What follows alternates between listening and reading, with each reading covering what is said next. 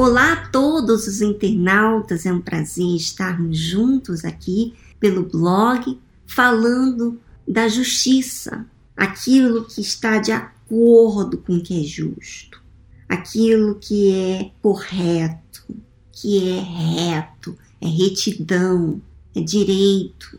Então, eu gostaria de trazer à sua memória agora uma pergunta logo de início, quando te perguntares que significa esses testemunhos, para que servem esses estatutos, esses juízos que Deus nos ordenou, para que o Espírito Santo, por que, que você quer tanto o Espírito Santo? Por que, que você está investindo na sua vida espiritual? Acompanhe comigo aqui no livro de Deuteronômio, capítulo 6, versículo 20. Quando teu filho te perguntar no futuro, dizendo: que significa os testemunhos e estatutos e juízos que o Senhor nosso Deus vos ordenou? Então dirás a teu filho: éramos servos de Faraó no Egito, porém o Senhor com mão forte nos tirou do Egito. E o Senhor, aos nossos olhos, fez sinais e maravilhas, grandes e terríveis, contra o Egito, contra Faraó e toda a sua casa. E dali nos tirou para nos levar e nos dar a terra que jurara nossos pais. E o Senhor nos ordenou que cumpríssemos todos esses estatutos que temêssemos ao Senhor nosso Deus, para o nosso perpétuo bem, para nos guardar em vida, como no dia de hoje. E será para nós justiça quando tivermos cuidado de cumprir todos estes mandamentos perante o Senhor nosso Deus, como nos tem ordenado. Olha que coisa mais linda! Você de repente está participando desse jejum Talvez você está fazendo até porque outros fazem, ou você está fazendo por um objetivo. Tem essas duas formas: ou você tem um objetivo, ou você está fazendo porque todo mundo está fazendo, que é uma fé emotiva. Quando você tem um objetivo, é porque você raciocinou, é porque você quer chegar a um lugar, você crer no que está escrito e você quer alcançar aquilo que está escrito. E olha que interessante. Quando perguntarem para você o que, que significa esses testemunhos, os estatutos, a palavra de Deus, por que, que nós temos que obedecer essa palavra? Olha que lindo como que Deus orienta. Éramos servos de Faraó no Egito. Há um porquê eu quero o Espírito Santo. Há um porquê você quer o Espírito Santo. Eu quis o Espírito Santo, eu quis Deus, porque eu me vi uma escrava do diabo. Porque aqui Faraó significa o diabo. Eu era escrava do diabo. Eu fazia coisas que a mente do diabo, quer dizer, o mundo, me colocou esses desejos, essas vontades que só me faziam mal. Eu era escrava daqueles sentimentos. Então, o porquê eu obedeço a Deus tem uma razão. Não é por causa de uma religião, porque meu pai é pastor, porque meu marido é, é pastor, porque toda a minha família é da igreja.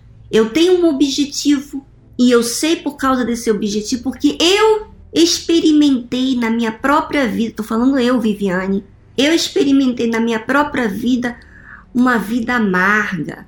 E olha, que eu não experimentei maconha, drogas, prostituição, relacionamentos. Não houve isso. Como que eu cheguei a me ver como escrava do diabo? Porque quando eu vi as minhas intenções, quando eu vi as minhas vontades, que era totalmente contrária ao que era certo, nós estamos falando sobre a justiça, é ou não é verdade?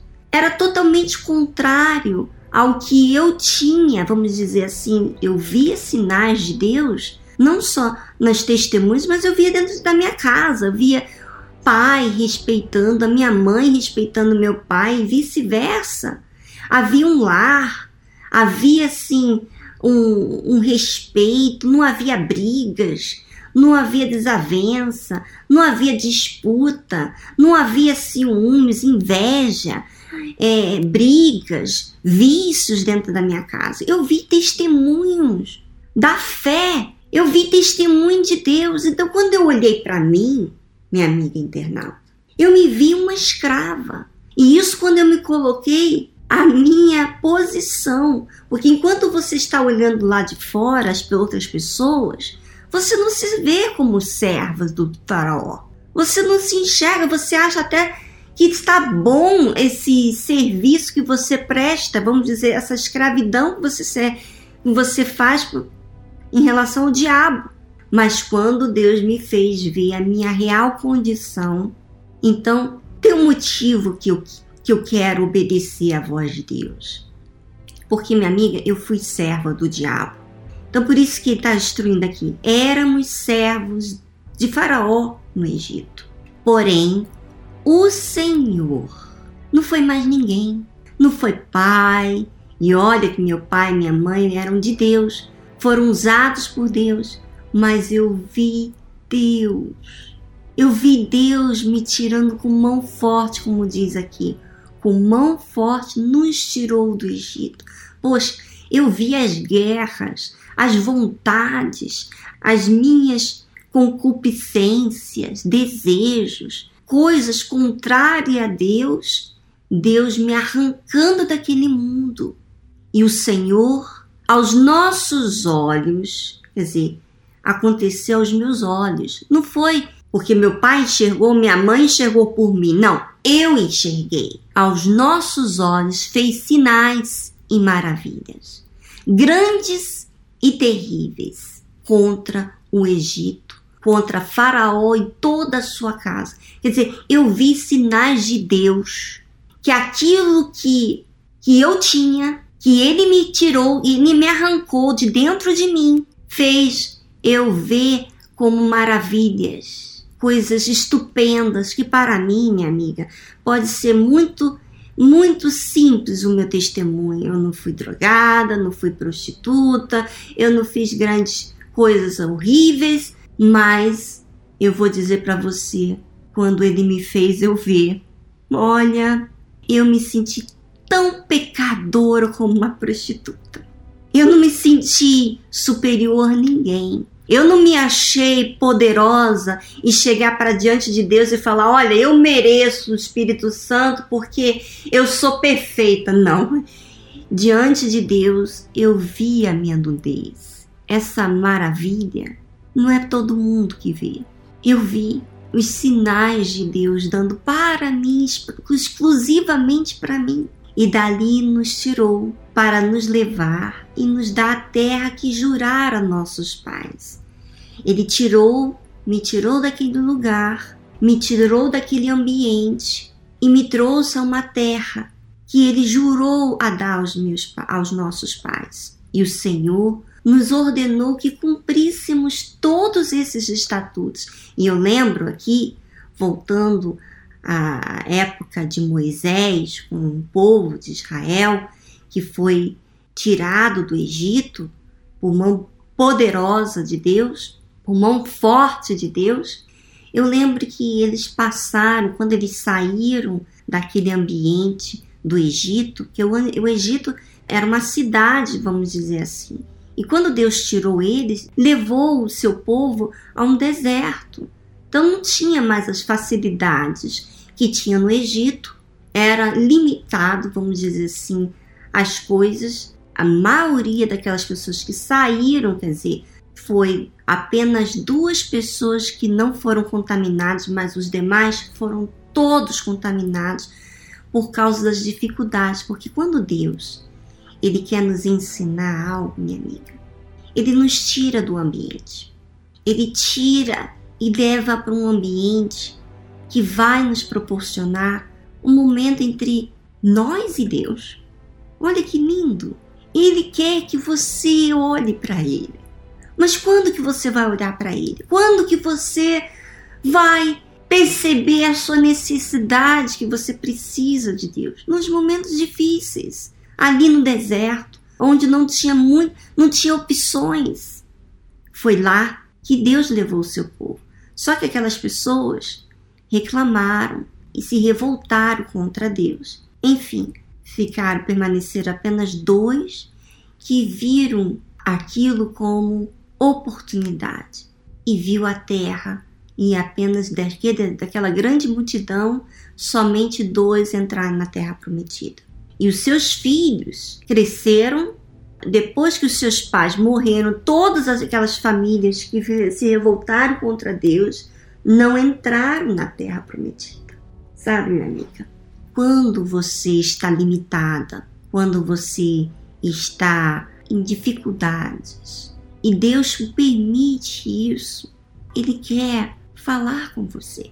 Olha que lindo. Fala para mim se você não é valiosa para Ele.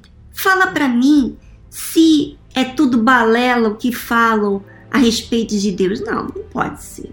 O que Ele pagou lá no, no Calvário por você, por mim, por nós, continua te valorizando. Ele quer a sua atenção e Ele quer te ensinar. Ele quer que você cumpra as orientações que Ele tem te dado. E o Senhor nos ordenou que cumpríssemos todos esses estatutos como Pai, que temêssemos ao Senhor nosso Deus. Olha, você não teme, mas tema agora. Olha o que, que aconteceu. Para o nosso perpétuo bem. Quer dizer, não é um, um bem que você sente um, um por um momento. É um perpétuo bem. Quer dizer, permanente. Para a vida para nos guardar em vida, como no dia de hoje. E será para nós justiça. Quando que virá a justiça? Quando tivermos cuidado. Quer dizer, esse cuidado é que você valoriza. Assim como ele te valoriza, minha amiga, você valoriza as suas palavras, as suas orientações, guarda sete chaves. Cuidado de cumprir todos esses mandamentos. Quer dizer, então, que eu tenho que observar. Eu tenho que observar os mandamentos de Deus para eu cumprir todos eles perante o Senhor nosso Deus. Eu não tenho que cumprir isso perante a esposa do pastor, do bispo ou das pessoas. Não. Eu tenho que cumprir todos esses mandamentos perante o Senhor nosso Deus, como nos tem ordenado. Minha amiga internauta, pense: você já recebeu um amor, um carinho, um cuidado como esse? Desculpa, não tem como. Sabe, não tem como eu ficar calada.